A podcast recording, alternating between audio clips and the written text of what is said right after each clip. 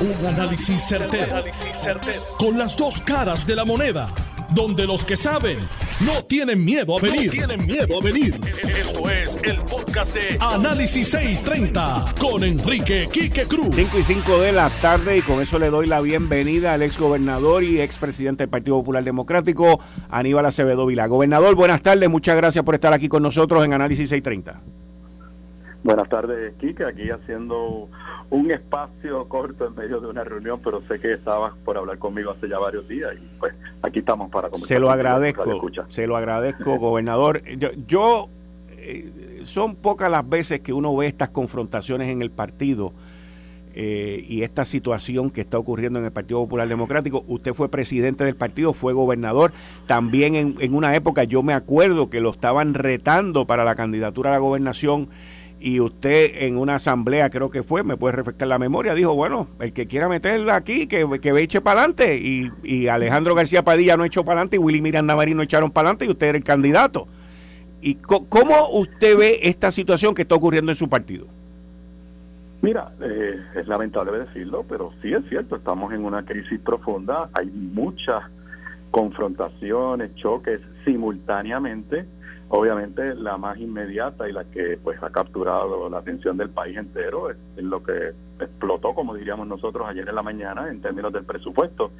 Estoy al igual que tú, cruzando los dedos de que hoy finalmente se pongan de acuerdo en cuanto al presupuesto y a la ley 154, el impuesto a la foránea, porque ahí no se trata del Partido Popular, se trata del país, o sea, son unas medidas importantísimas y donde es más importante llegar a un consenso entre los funcionarios electos para si acaso enfrentar a la Junta, si es que la Junta no estuviera de acuerdo, pero los ataques personalistas, eh, te tengo que decir, pues con dolor en el alma, yo no los recuerdo. En, por lo menos desde que yo tengo vida pública. Ese, yo tampoco unos enfrentamientos como estos, este, donde eh, yo decía en mi podcast esta mañana que, que es triste, pero no, no, no podemos ni tan siquiera discutir cuáles son las diferencias sustantivas que las pueda haber y eso es beneficioso. O sea, yo puedo pensar diferente a ti, tú eres el presidente de un cuerpo, yo soy el presidente del otro.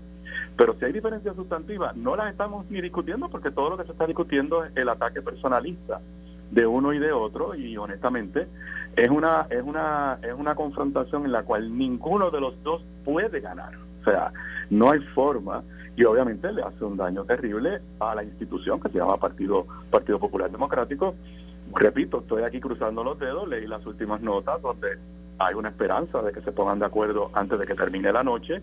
También leí que el secretario de Hacienda ha dicho que el Departamento del Tesoro aceptaría las enmiendas que se han hecho a el tributo a la, a la foránea.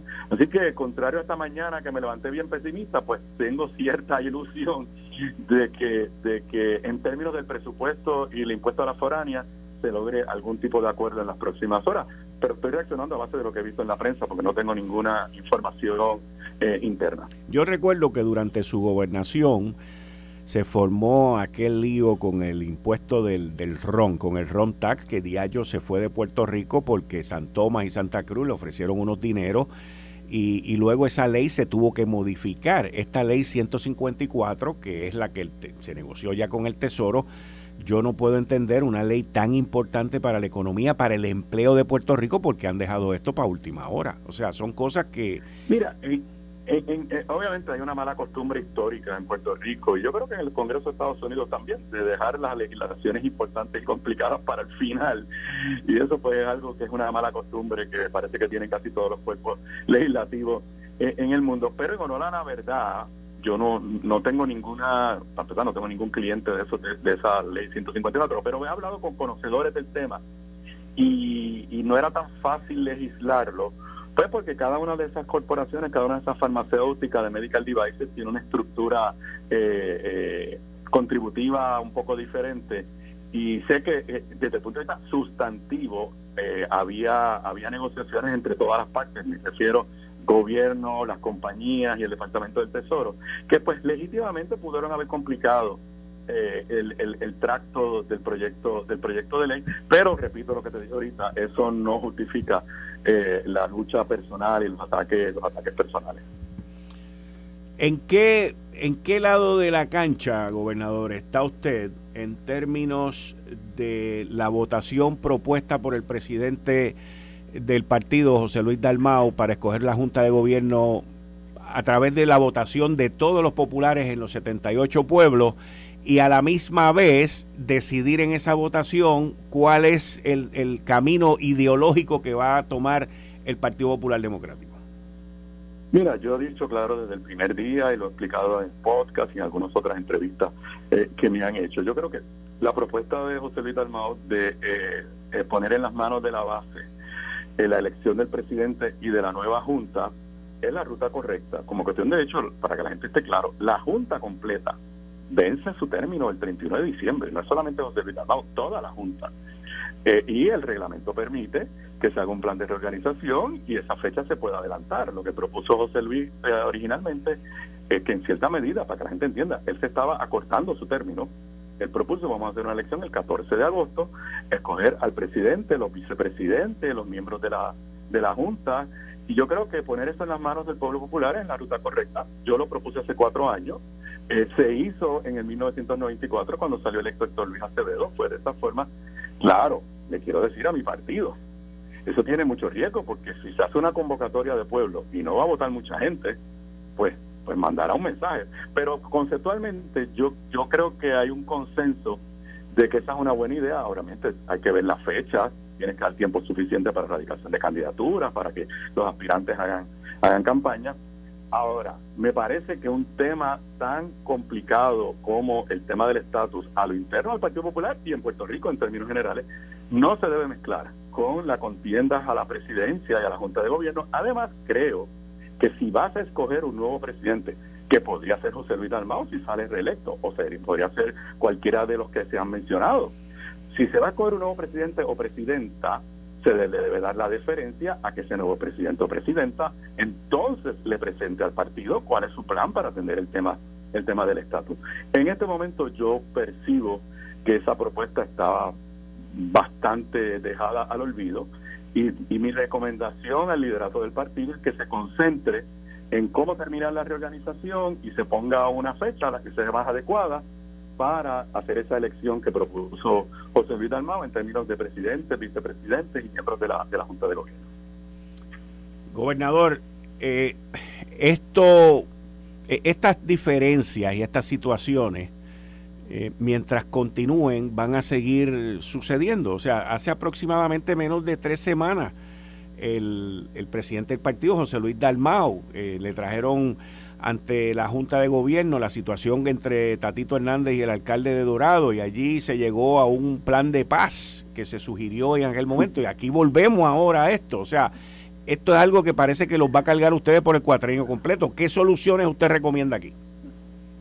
Mira, yo yo yo creo que aquí lo aquí lo que hay es un o sea, todas estas luchas personalistas eh, yo creo que son un reflejo de pues una una una falta de una agenda ideológica sustantiva dentro del partido. O sea, el partido tiene que hacer una introspección, viene deteriorándose. Digo, el PNP también, pero hoy estamos hablando del PPD. Este, pero los dos partidos principales han ido deteriorando en los últimos cuatro años y no han hecho una mirada hacia adentro. Y yo creo que eh, cuando tú no tienes claro el norte hacia dónde quieres llevar el país, bueno, pues entonces tiene el efecto de que las diferencias personales y de liderato se recrudecen. Yo creo que esto no es responsabilidad en cuanto a eso de, José Luis Dalmao, esto se viene acumulando en los últimos años, eh, yo te diría que en los últimos quizás 10 años ah, dentro del Partido Popular y pues comienza a hacer, hacer, a hacer crisis que se proyecta pues a los niveles que se ha estado proyectando en los últimos días.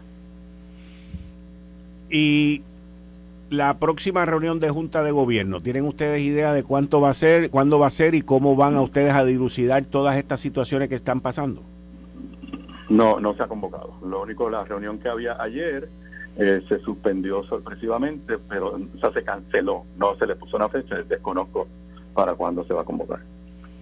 Bueno, ¿usted tiene entonces esperanza de que esta situación de la foránea y del presupuesto se logre armonizar y resolver, porque hay un, hay un obstáculo, un impasse que tiene que ver con lo del crimen. El presidente del Senado y presidente del partido, José Luis Dalmau, dice que hay unos impuestos, Tatito dice que no hay impuestos.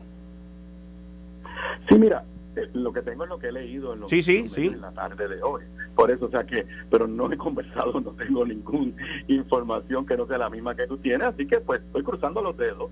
Eh, me parece que, que, hay un parece ser por las declaraciones tanto de, Tatito como de Juan Zaragoza, que son los que leí, y como te dije, el secretario de Hacienda también vi una nota del secretario de Hacienda, parece ser que están contemplando diferentes posibles escenarios de aquí a, que termine el día y que bajo cualquiera de esos escenarios se puedan aprobar las dos, las dos medidas, el presupuesto y el impuesto a la foránea. Si va a incluir lo del crimen o no va a incluir lo del crimen, pues me parece que es uno de los temas que está sobre la mesa, pero por lo que leí en los medios electrónicos, no me dio la sensación de que haya apertura a diferentes escenarios.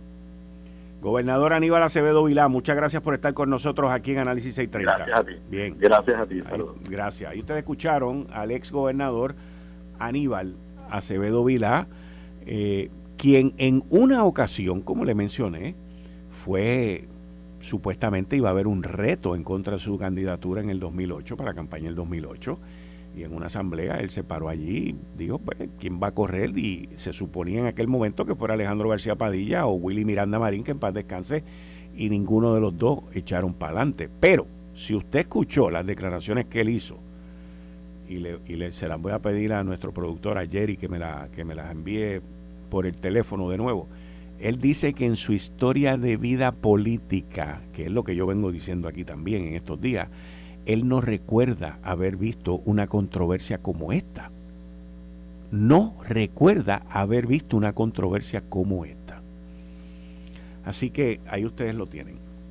A, a este momento, en este momento, todavía, todavía la controversia por el presupuesto, la controversia por la ley 154 de la foránea, no se ha resuelto, no se ha dilucidado. ¿Cómo van a resolver este, esta telaraña de cosas? Porque ya el presidente del Senado ayer acusó a Rafael Tatito Hernández como el líder de imponer impuestos. Ya la, la, la, la raya está ahí.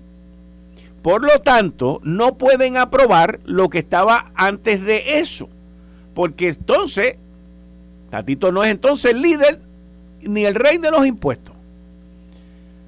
Rafael Tatito Hernández anoche en el programa del compañero aquí de Noti1, Ferdinand Pérez, jugando pelotadura, llevó unas cartas y llevó unos documentos donde demuestra que habían unos acuerdos y Tatito dice que no hay aumento en el crimen ni en las tasas del crimen para aquellas personas que se verían afectadas por esto.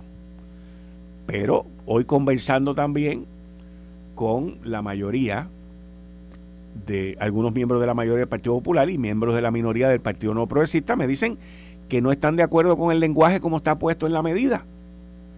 Miren, esto de la ley 154,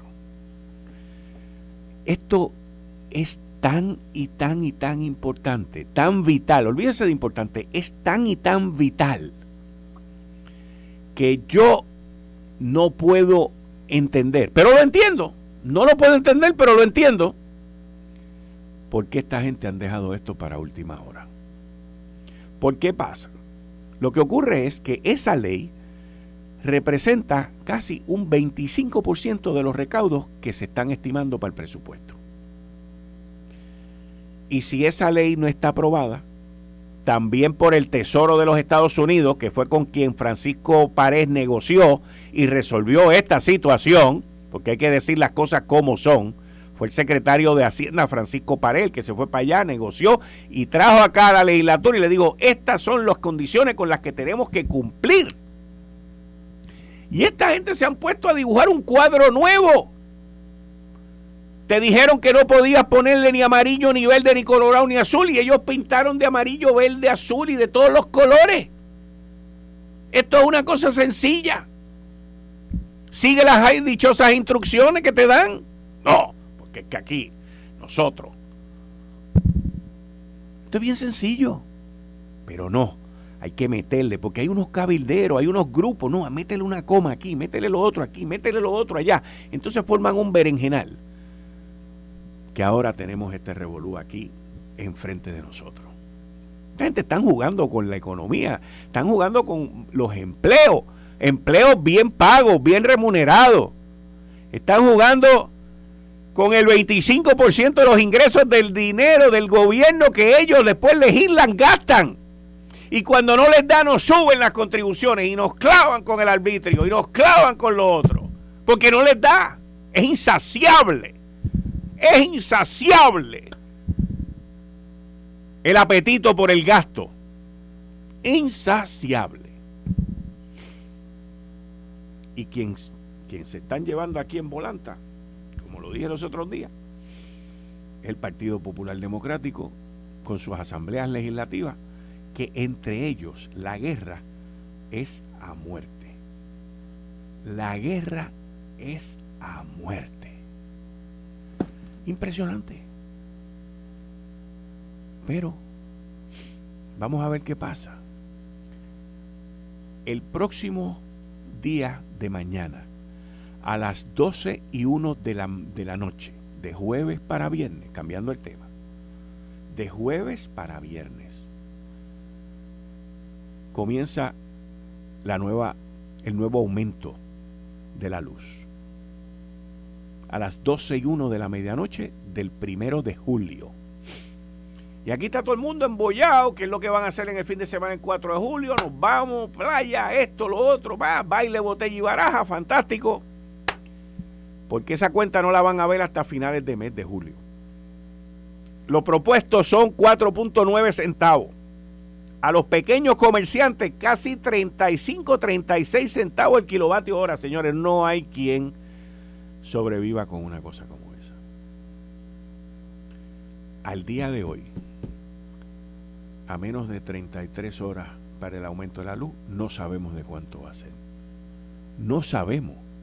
Entonces el negociado de energía, este monstruo anaranjado, verde carbonatado, creado por el monstruo mayor político para que fuera el regulador, a menos de 33 horas no nos ha dicho qué es lo que va a pasar.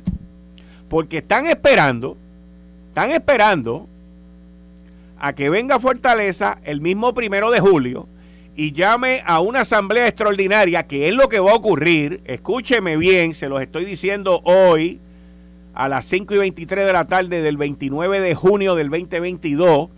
Van a esperar a que, la, a que venga el gobernador y declare una sesión extraordinaria para que esa gente se reúnan allí, hagan lo que vayan a hacer, le cambien el, el mejunje a la ley esa también y se forma un repelpero para entonces venir después la semana que viene, después fin de semana largo, el aumento va a ser de 5 centavos, pero el gobierno nos está dando 4 centavos, ustedes nada más que van a pagar por uno. O sea, que el negociado de energía también está siendo un ente político, político, porque está esperando por los políticos que los crearon a ellos para decirnos a nosotros las malas noticias que ya sabemos tremendo ente regulador que tenemos, papá. Botamos la bola. Botamos la bola. Botamos la bola.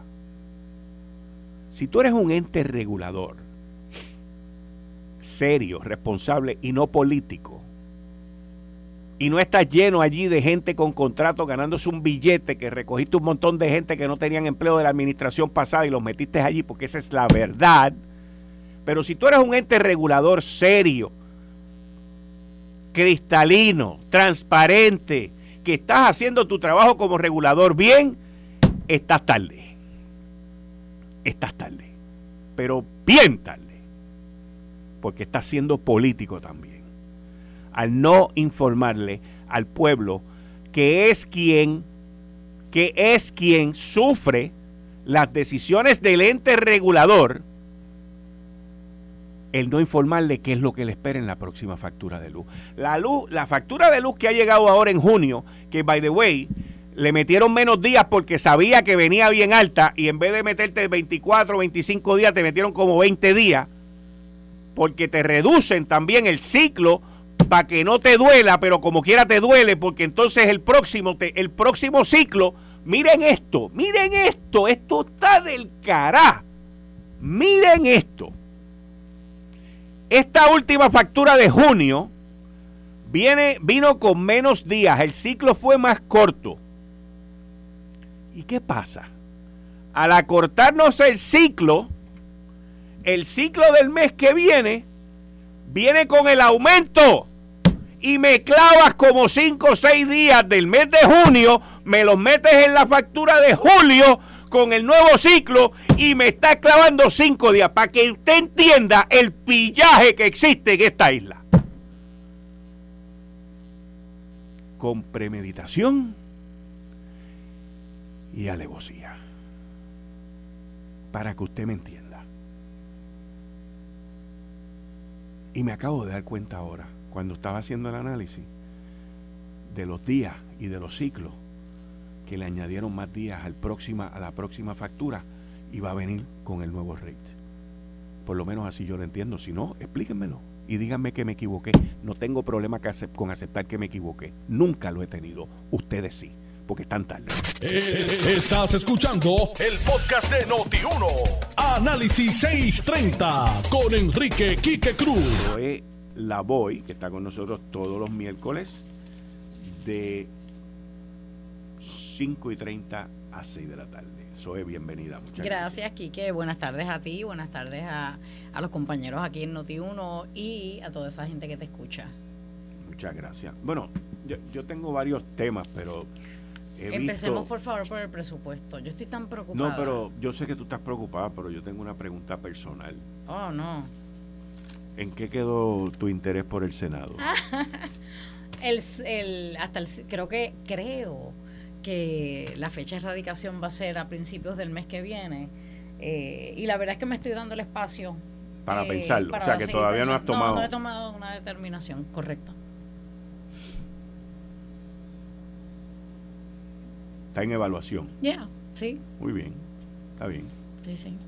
A ver, y, te lo confieso, estoy haciendo la lista. Ah, ¿Te acuerdas que te dije que iba a hacer una lista? Sí, lo hiciste. de los estoy trabajando en esa lista. Pero, ¿Cuál, ha ido bajando?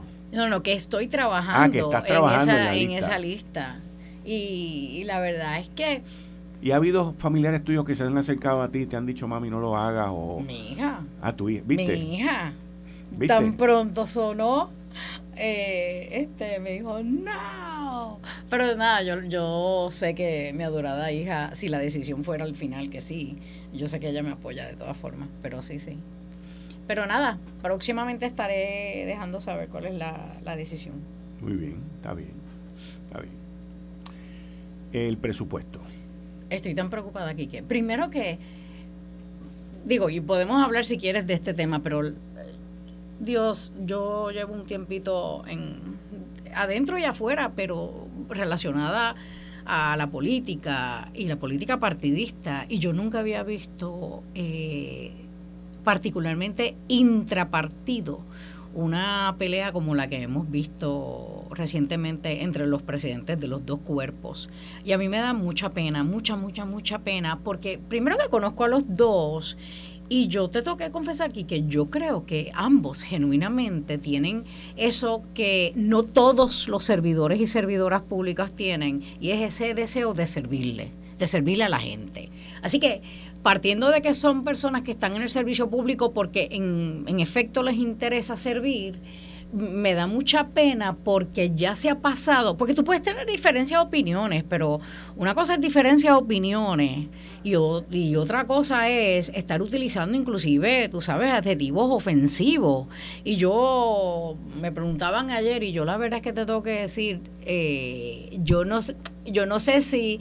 Eh, ya hay vuelta atrás porque ha sido tan y tan fuerte. Aunque te escuché decir que están negociando para ver si sacan el presupuesto. Que ojalá, porque por encima de esas diferencias está Puerto Rico. Según la información que yo tengo, que me acaba de llegar ahora mismo, eh, te voy a decir, Tatito, bueno, no Tatito, lo, según me dicen, los trabajos en el Senado están apenas comenzando ahora. Habían estado convocados para las 2 de la tarde. Ahora, primera hora, acaba de publicar a las 5 y 20 y pico de la tarde, hace escasamente 10 o 15 minutos, Los presidentes de la Cámara de Representantes y el Senado, Rafael Tatito Hernández y José Luis Dalmau, respectivamente, no lograron esta tarde un acuerdo que diera paso a las medidas del presupuesto para el próximo año fiscal. O sea que lo intentaron hoy y hoy tampoco hubo Todavía. Tras negociaciones y un nuevo lenguaje para el proyecto de la Cámara 1367 del sustituto al impuesto de las foráneas, que es lo que, se está también es súper importante. No se superó el tranque entre ambos cuerpos legislativos. Quedó ah, sobre el tapete el proyecto 1367, eliminándole todo el lenguaje de los municipios, una opción que había adelantado al mediodía el líder cameral hubiera sido la última alternativa.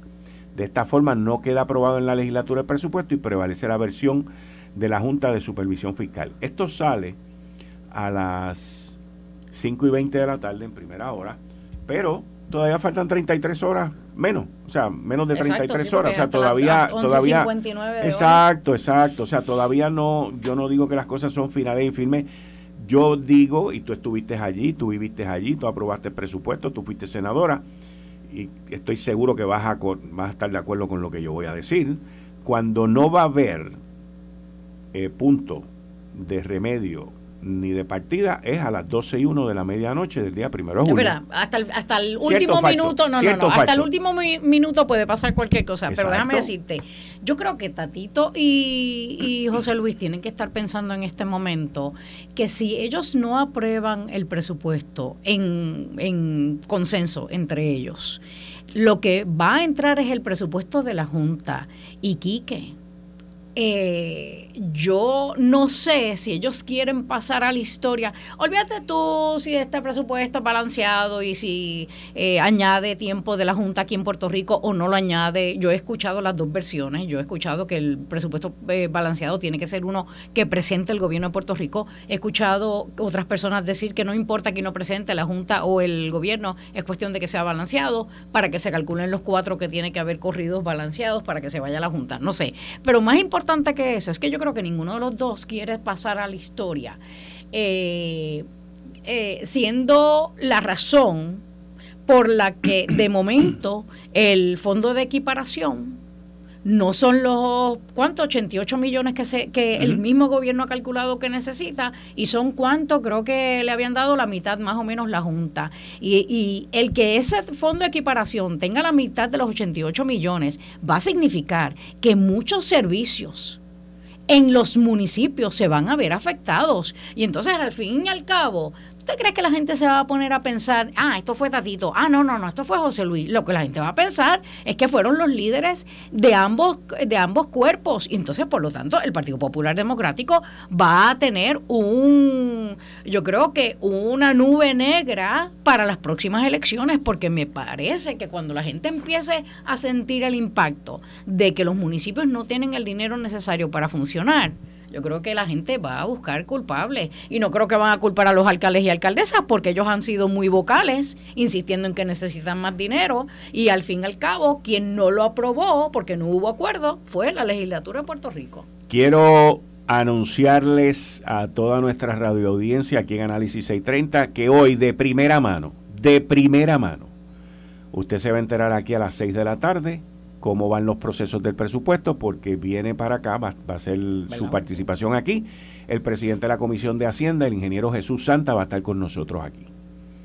Los procesos en la Cámara ahora mismo están en receso y usted se va a enterar, mire, ¿dónde? Aquí, aquí. Mientras tanto sigo con Zoe Boy. Zoe, sí. Eh, eh, esta situación que está ocurriendo, yo tuve la oportunidad ahorita de entrevistar al ex gobernador Aníbal Acevedo Vila y le pregunté, le pregunté que si él alguna vez, pues yo recordé cuando él trataron de retarlo en el 2008 y él vino y le, dijo, bueno, metan mano y ninguno de los dos supuestos candidatos en aquel momento, que eran Alejandro García Padilla y Willy Miranda Marín, que para descansar, ninguno de los dos en aquella asamblea se atrevaron a echar para adelante.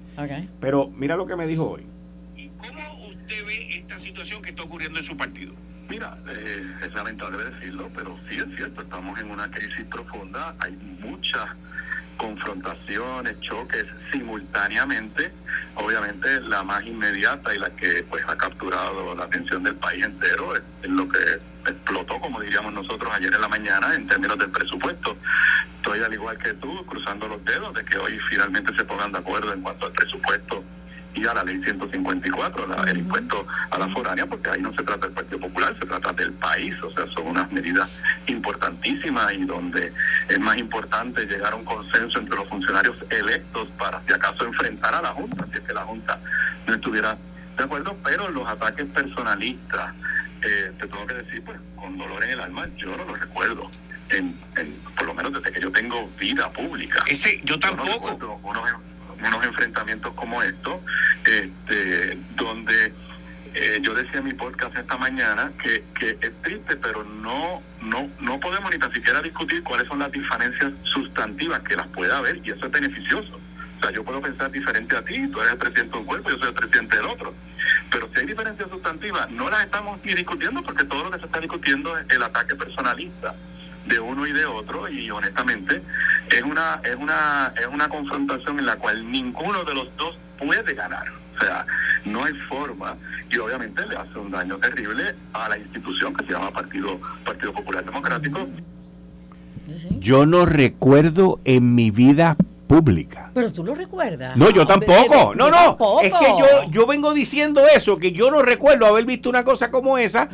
Y pues hay gente que viene y te sale por ahí y te dice, no, sí, que sí, esto, que no, sí, a ese nivel. Es que al nivel que está, yo no recuerdo haber visto. No. Quizás tú tienes, quizás tú pudieras pensar que en algún momento entre partidos pasó algo parecido. Y yo creo que ni tan siquiera entre partidos, pero intrapartidos, nunca.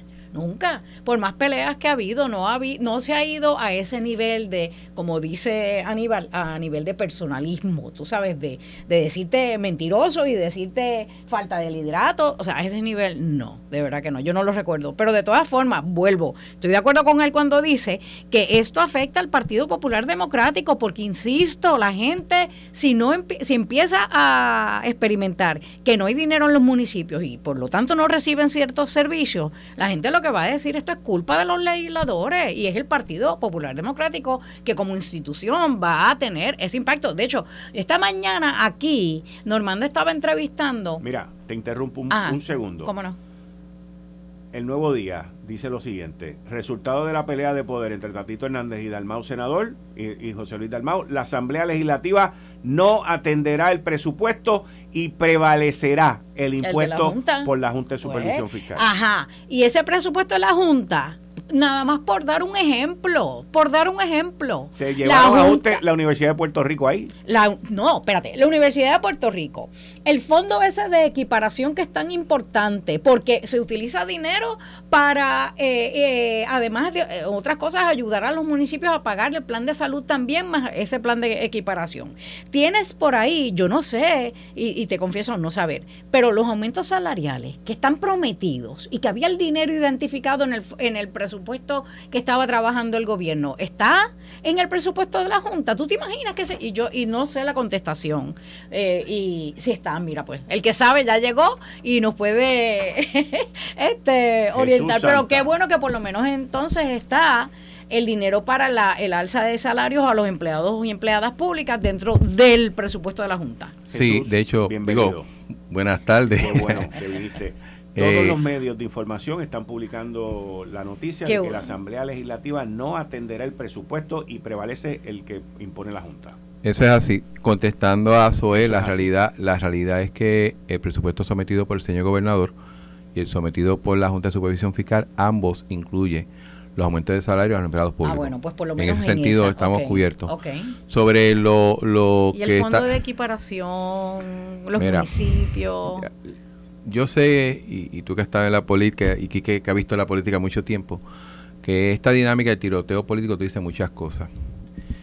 El proyecto 1367 era un proyecto complemento del presupuesto. Ajá. Vamos a cogerlo más el sencillo. El 1367, para que la gente sepa, la foránea. Correcto. Ok.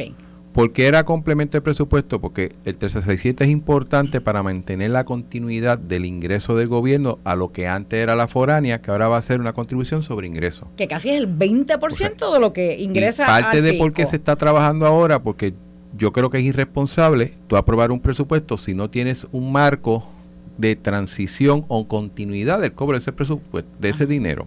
¿okay? Por lo tanto, ese no importa qué tuviese, ese, ese proyecto tenía que ir a la par con el presupuesto, porque de otra manera eh, sería irresponsable yo decir voy a gastar 12 billones 473 millones de dólares. Si tengo 1.4 o 1.5 billones que no sé qué va a pasar dado una decisión del, del Tesoro Federal. y, por eso es que va uno con otro, son parejas. Dentro de los arreglos que se hizo con los municipios, el fondo de equiparación eh, se va a eliminar según el plan fiscal, que eso está desde el 2017. Por lo tanto, tú pones el dinero en, ahí, la, cualquier juez te va a decir, mira, no cumple con el plan fiscal, por lo tanto hay que sacarlo. Exacto. La estrategia del presupuesto. Del presupuesto. ok, ajá. La estrategia que se utilizó fue, mira, Junta, nosotros vamos a crear un fondo de reingeniería con unos propósitos distintos para los municipios de 44 millones, pero te voy a hacer unos cambios en el CRIM para que sea más eficiente. Por ejemplo, estas transacciones de propiedades que tú haces en cash o en efectivo o, en, con banco financiado, que Hacienda tiene acceso a esa información, te las voy a pasar que la ley tú los veas, porque en Puerto Rico hay cerca de 200 mil propiedades sin dueño, dicen. Y por lo tanto tú no cobras eso. Y una forma que tú pudieras tener para poder cachar a esa, ese dueño eh, imaginario. Sin dueño. Sin dueño. Pues entonces lo primero que el gobierno debería hacer es confiscarla. Es como cuando tú, tú, la llevas a corte, bueno, la propiedad dice sin dueño, la voy a confiscar para que tú veas cómo van a aparecer como guimos. Por lo general, por lo general, cuando esa propiedad se va deteriorando, los municipios la crean como un estorbo público y en ocasiones aparece el dueño, pero a, veces, ni siquiera aparece. Este tipo de transacción, el CRIM tiene esa información para porque esas propiedades no tienen dueño, pero se venden. Pues si tú tienes el, listado de cómo son las ventas, tú puedes detectar el que era dueño y el que es después. Por, dar un ejemplo, ¿no? Pero quiénes son, pero quiénes son, quiénes son, por lo quiénes son, ingeniero, quiénes son. La realidad es que no tengo esa información, pero... No, te estoy preguntando quiénes son los dueños. Ah, bueno. Te estoy preguntando quiénes son los miembros de la Junta del, del CRIM. Bueno, pero esa inquietud no la traen los mismos miembros de la Junta. O sea, pues ellos eh, del ellos no lo quieren hacer y quieren que lo hagan ustedes. Está bien, pero pero tenemos que movernos. Ellos lo pueden hacer. Y te doy un ejemplo de cómo está trabajando esto. En la reunión que tuvimos hace dos miércoles con la Junta, se le planteó eso, se le dio una documentación, cuánto podría recoger. Este tipo de enmiendas que están del CRIM, eso el primero de julio no va a recoger el dinero incluso sería la Junta, yo necesito entre uno y dos años en lo que esto se implementa para esos 44 que te estoy pidiendo que lo pongas aquí, eventualmente va a ser sustituido por esa eficiencia del CRIM, mm. que es un propósito que tiene la Junta. La Junta se queja del CRIM porque no es eficiente en buscar el evasor. Y lo que está haciendo este proyecto es dando herramientas al CRIM para poder tener mayor eficiencia para buscar el evasor. Pero en este país, pues mira, eso suben las tasas, bajan las tasas, te van a pagar. y ahí se fue el debate del CRIM. Por lo tanto, si yo tengo el presupuesto que se aprobó en Cámara y Senado con esa condición y le quito esa condición, no puedo justificar los 44 del, de los municipios. Esa es, esa es el, la explicación técnica. La política, pues ya tú sabes, se dice que si tú quieres matar un proyecto, dile que eso te va a aumentar algo y se murió el proyecto y fue lo que hicieron y lo mataron. Pero, y una pregunta, no es, yo recuerdo a la Junta decir en un momento dado que eh, el proyecto de las foráneas es sumamente importante y que había que aprobarlo. Sin embargo, habían hecho una advertencia de que no le puedes incluir a ese proyecto cosa alguna que no tenga que ver estrictamente con las empresas foráneas. Y yo lo que me pregunto es, y me imagino que se incluyó ahora porque ya lo de las empresas foráneas estaba aprobado por ambos cuerpos y tú no podías traer un nuevo proyecto que tenga que ver con esto que tú estás explicando del CRIM. Pero se pudo haber hecho anteriormente en una pieza independiente. Cuando, lo que pasa es que estás trabajando con el, proyecto de presupuesto. De hecho, hay otras medidas, por ejemplo, de trabajo a distancia, que hay unos ah. cambios al código de renta interna que están en ese proyecto. Que también están en Hay otra medida que tiene que ver con las corporaciones ignoradas o algo así, que es un término más técnico que está buscando eso de hecho, ese lenguaje lo hace Hacienda y lo que busca es más viabilidad y quitar este tipo de trámite y facilitar inclusive la fiscalización de Hacienda. O sea, hay muchas cosas que la agencia necesita mediante el mecanismo legal o operacional para ser más efectivo en su fiscalización. Esa carta salió el martes antes de la reunión del miércoles con la Junta. Cuando se le presentó a la Junta, mira, estas medidas tienen que ver con el presupuesto, eh, entendieron. De hecho, hace poco salió una carta de ellos diciendo, mira, los municipios pueden hacer eso y necesitamos legislación. Fíjate interesante, va cayendo el mensaje. Mm. Eso sí, qué cosas podía afectar el, el, trámite con el Tesoro para el lenguaje de la, de la, de la foránea. Ley 22. Porque ley 22, aunque se incluyó originalmente, como hay un hecho allá de que se están viniendo acá para evitar pagar fondos federales, y de hecho, y el mismo gobernador lo trajo, y la Junta, mira, no metan eso ahí porque puede complicar. O sea, está llevando un tema que no nos conviene al mm. Tesoro y nosotros lo quitamos. Pero el resto, o sea, el Tesoro no le importa mucho poco si el, si el CRIM recibe información de transacciones de, de, propiedades y ese tipo de cosas. O sea, en ese sentido, eh, eh, se ha tratado de poner cosas que no afecten o no hieran la retina al tesoro por una cosa, pero que estaban enlazadas con el presupuesto. O sea, esto no es un capricho de Jesús Santa ni de Tatito. Y tú me dices, bueno, se pudo haber dicho de otra manera, quizás sí, pero a dos días de terminar una sesión. Y de hecho, quiero ser claro y defendiendo al presidente de la Cámara, lo está diciendo él de un ómnibus hace, desde que empezamos esto. Está diciendo que era necesario hacer un, un cúmulo de medidas que dieran apoyo al presupuesto. Déjame preguntarte, Jesús, al fin y al cabo entonces, la gente de a pie, la de los, las que viven en los diferentes municipios, si esto, como esto no pasó, porque no pasó el presupuesto, no lo van a atender. Todavía hay esperanza de que pase la de las foráneas, con, incluyendo lo del sí, no, yo, yo confío que el tema de las foráneas es importante para todo el mundo. Exacto. Como yo le decía a los compañeros del PNP, yo sé que algunos son más fogosos en cuestión de estatus y no. Esto es una ley local.